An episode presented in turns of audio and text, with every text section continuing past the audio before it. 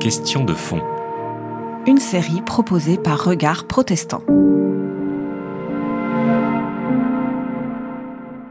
Si vous voulez, pour moi, il, il est très difficile, en tout cas, de faire un lien direct entre la situation d'aujourd'hui et les écrits bibliques.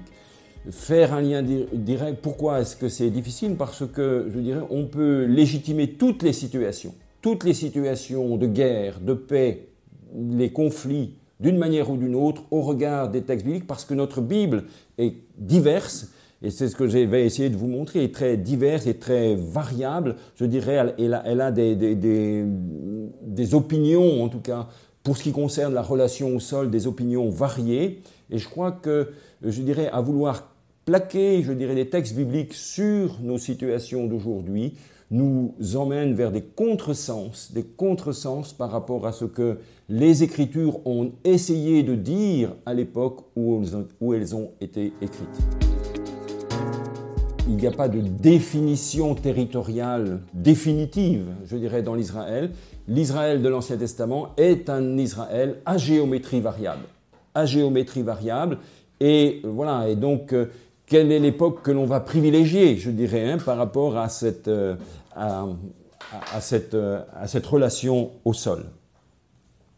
Alors voilà, si, si, je puis me permettre, donc un, petit rappel historique que j'aimerais que j'aimerais faire, je dirais voilà, la première mention que l'on a d'Israël, c'est dans la stèle de Merneptah, donc une stèle égyptienne qui date de, du 13, de la fin du XIIIe siècle avant Jésus-Christ, où l'on a la mention d'Israël, où Israël fait partie, est une tribu, un groupe humain sur un territoire très mal défini, mais qui appartient à Canaan. C'est la première mention que nous avons donc d'Israël. Et ensuite, je dirais, ce qui va se passer, c'est que Israël va se constituer, je dirais, vraisemblablement tout d'abord dans ce qu'on appelle les hautes terres, les hautes terres de Samarie, de, Galilée, de Samarie et de Judée. Et, et ce sont des tribus qui sont d'ailleurs des tribus transfrontalières, qui sont des semi-nomades, qui émigrent entre la, Transjordanie et la Cisjordanie et qui s'installent progressivement. Et ce qui est intéressant, si l'on regarde justement les, écrits de, Josué, qui parfois servent, je dirais, pour une, forme de, de, conquête, eh bien, l'histoire de Josué est principalement centrée sur ce qui est, est aujourd'hui, je dirais, autour de Jérusalem, la Judée, la Judée historique, donc la province de Judée. C'est principalement ce territoire que Josué va conquérir. Il mentionne certes quelques villes du nord, mais par exemple, il y a un grand vide pour tout ce qui est la Samarie, la Galilée, hein, dans, dans l'histoire de Josué. Donc vous voyez, on ne peut pas, à partir de Josué, dire, ben voilà, tout Israël, de Dan à Beersheba, c'est vous voyez, il n'y a, pas de, justification, en tout cas territoriale. Euh, donc ça, c'est, vous voyez, on a donc une, géométrie qui est très variable. Et puis, vous allez avoir là où on va commencer à avoir une sorte, voilà, une première, euh, une première forme étatique d'Israël, c'est lorsque la royauté va venir, va, va advenir avec euh, Saül et David. Et là, il faut simplement dire deux petites choses. la première, c'est que le royaume donc uni de David et de Salomon, ce sont, en fait, c'est un, territoire dont on ne peut guère définir, je dirais, les limites. Alors la tradition fait de Dan à Beersheba, donc vous voyez au nord du lac de, de Génézareth ou lac de Galilée, jusque donc euh, à la frontière du Negev au sud une frontière, mais le royaume de David et Salomon a vraisemblablement été beaucoup plus restreint, en tout cas c'est limité aux hautes terres de la Judée et de la, Samarie et peut-être un peu de, la Galilée, hein, mais surtout Judée et Samarie. Ça c'est la première chose.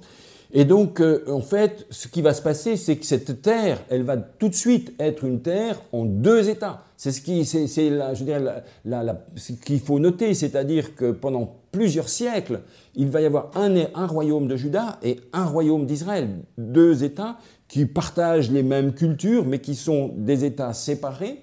Le grand royaume, ça va être le royaume d'Israël, le royaume du nord, qu'on appelle du nord, donc autour de Sichem, Samarie. Samarie, ce royaume du nord que voilà certains archéologues comme parlent de royaume oublié parce que on a, on a la Bible est plus centrée sur euh, Juda et, Jérusalem.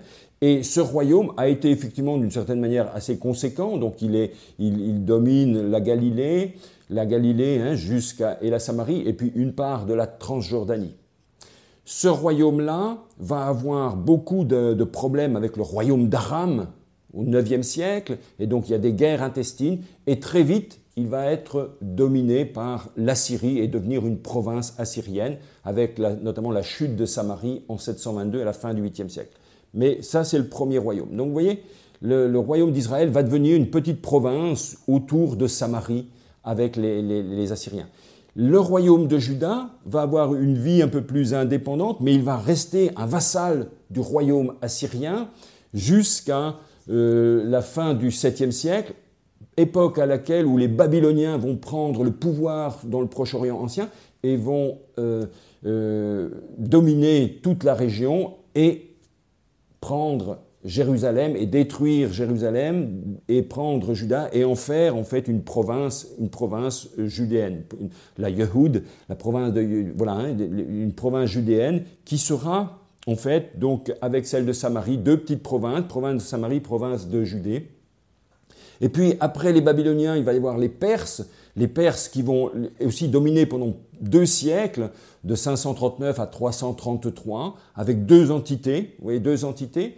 Et on va avoir deux entités qui seront dominées par un pouvoir étranger, les Perses, même si en Judée, on va reconstruire le temple de Jérusalem entre 520 et 515, donc on va rétablir le culte, mais c'est un, une religion qui va davantage devenir une religion du livre, une religion de, de communauté, et non plus une religion, on va dire, étatique, avec un roi, puisqu'il n'y a plus de roi.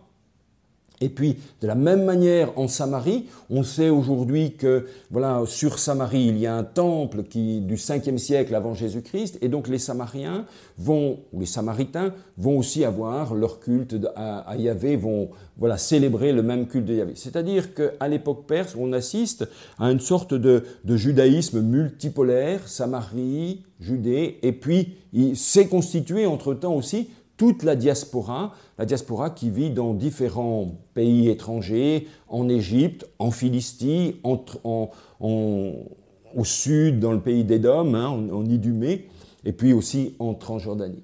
Donc vous voyez, on, a vraiment une, à travers ça, vraiment une géographie, une un, territoire à géométrie variable.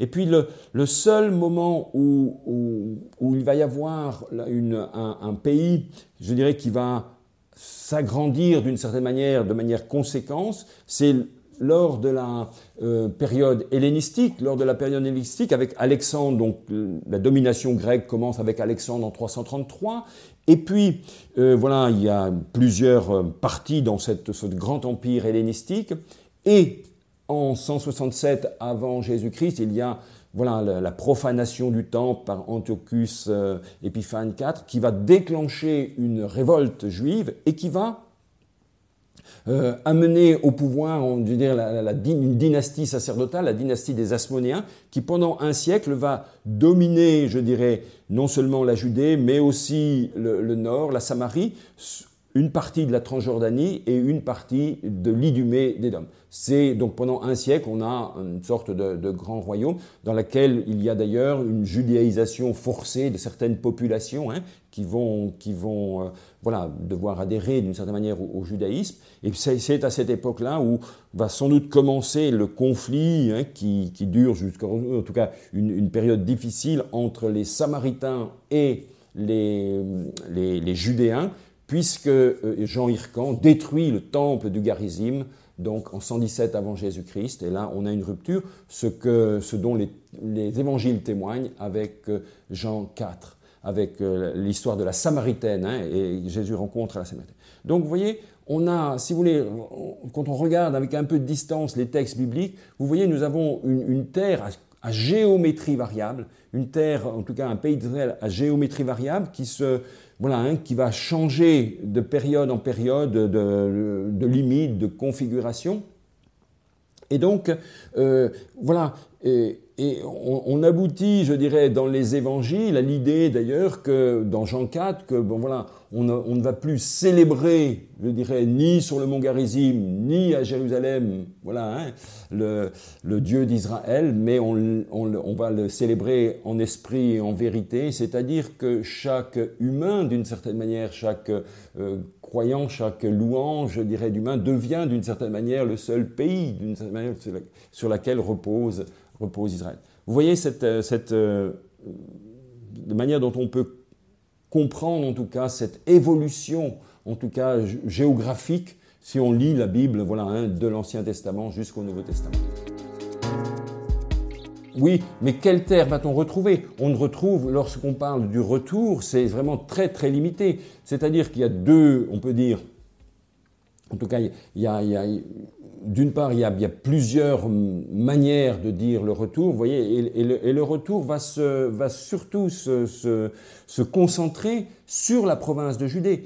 Le retour des exilés, ce n'est pas le retour dans un pays d'Israël qui irait de Dan à Beersheba, c'est un retour qui s'effectue seulement dans la province de Judée, qui est en quelque sorte une, petite province autour de Jérusalem. C'est le seul endroit, je dirais, dans lequel va se dérouler ce qu'on appelle le retour des exilés. D'ailleurs, il y a plusieurs retours. D'une part, tout le monde ne revient pas d'exil. Il y a toute une partie de la communauté qui reste en Babylonie, qui fait souche et qui s'installe en, Babylonie et qui va, en quelque sorte, voilà, ben, vivre en Babylonie, en Mésopotamie.